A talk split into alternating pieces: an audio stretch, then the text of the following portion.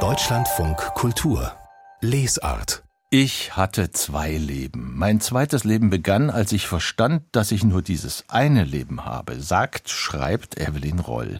Bekannt als Journalistin bei der Süddeutschen Zeitung, Buchautorin mit Biografien von Oskar Lafontaine, ganz früh, Anfang der 90er Jahre, Johannes Rau, Angela Merkel. Das war das erste Leben. Das zweite, beschrieben in einem neuen Buch, begann, tja, wann? Wir werden es aus Ihrem Munde erfahren. Herzlich willkommen, Evelyn Roll. Hallo, guten Tag. Wann begann Ihr zweites Leben? Mit dem Aufschreiben des Buchtextes von, jetzt kommt ein schwieriger Titel, Pericalossa?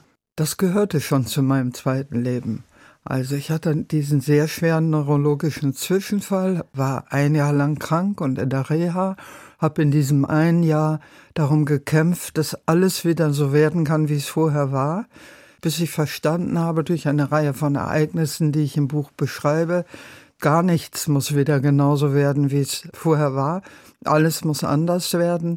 Ich muss all die Dinge in meinem Leben tun, die ich tun wollte. Und dazu gehörte auch die große Recherche, die schließlich zu diesem Buch geführt hat. Nun ist das Buch mehrerlei. Ich versuche mal so ein, ein Spektrum aufzumachen. Eine Autobiografie, nämlich die Familiengeschichte einer Unternehmertochter aus Lüdenscheid, das sind Sie.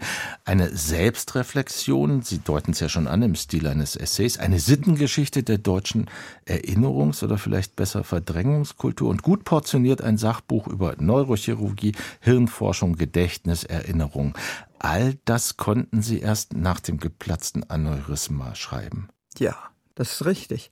Ich hatte mich schon vorher und ohne dass es eigentlich zu meinen Aufgaben gehörte, sehr viel mit Gehirnforschung beschäftigt. Eigentlich zehn Jahre bevor das geschah, hat mein Interesse für Gehirnforschung angefangen.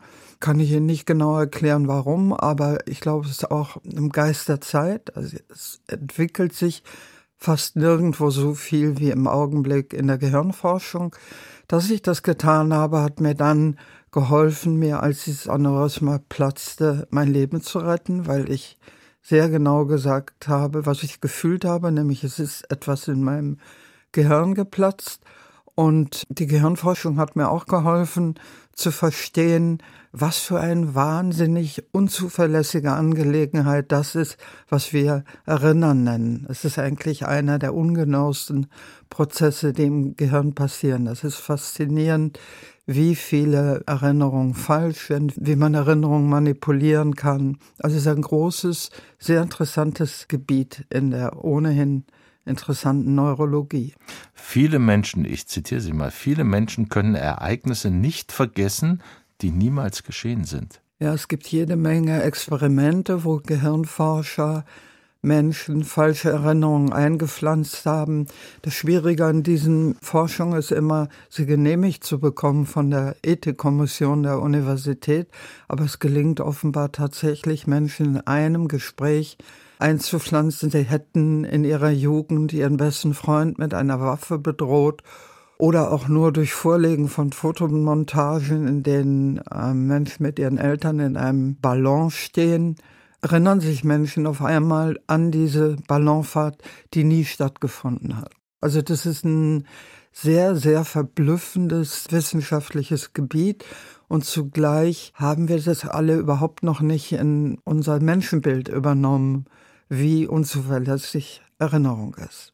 Das gegen quasi das Gegenteil davon ist und damit beschäftigen sie sich auch sehr breit, erstmal ganz konkret physiologisch, der blinde Fleck, das ist ja ein physiologisches Phänomen beim Sehen, und dann metaphorisch der blinde Fleck der Gesellschaft und auch der deutschen Gesellschaft. Ich bin durch meine eigenen Erinnerungen an meine Kindheit, der Teil ist, glaube ich, sehr normal, dass jemand, der schwer verletzt lange auf einer Intensivstation liegt, dass der sich in seine Kindheit zurückbegibt und dort bin ich auf verschiedene Dinge gestoßen, durch mich wieder erinnern, die irgendwie nicht stimmen konnten.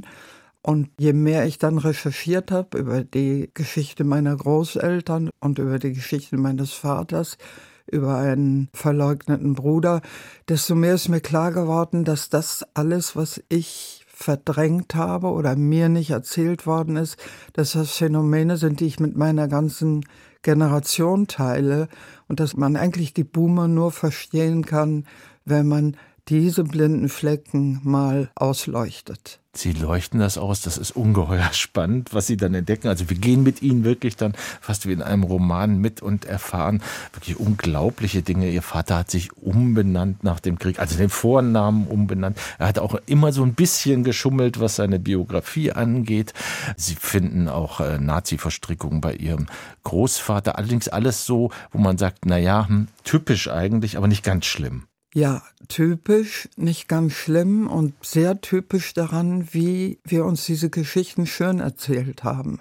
Also wenn Sie Statistiken lesen, wie viele heutige Menschen denken, ihre Großeltern waren keine Nazis, sondern eigentlich fast ein bisschen im Widerstand, da muss man eigentlich lachen. So hoch sind diese Zahlen. Das ist aber historisch überhaupt gar nicht möglich, weil Hitler ist ja durch Wahl an die Macht gekommen.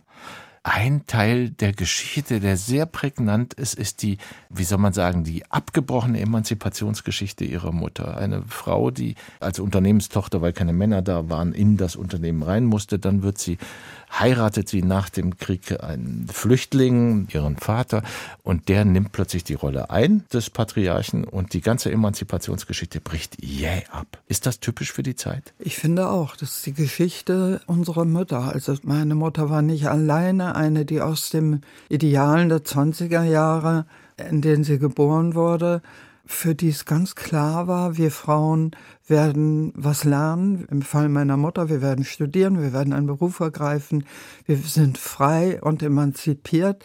Und das Irre, was mir auch erst klar geworden ist, dass nach der Befreiung Adenauer in einem Punkt ganz genauso weitergemacht hat wie die Nazis, und das ist in dem Frauenbild.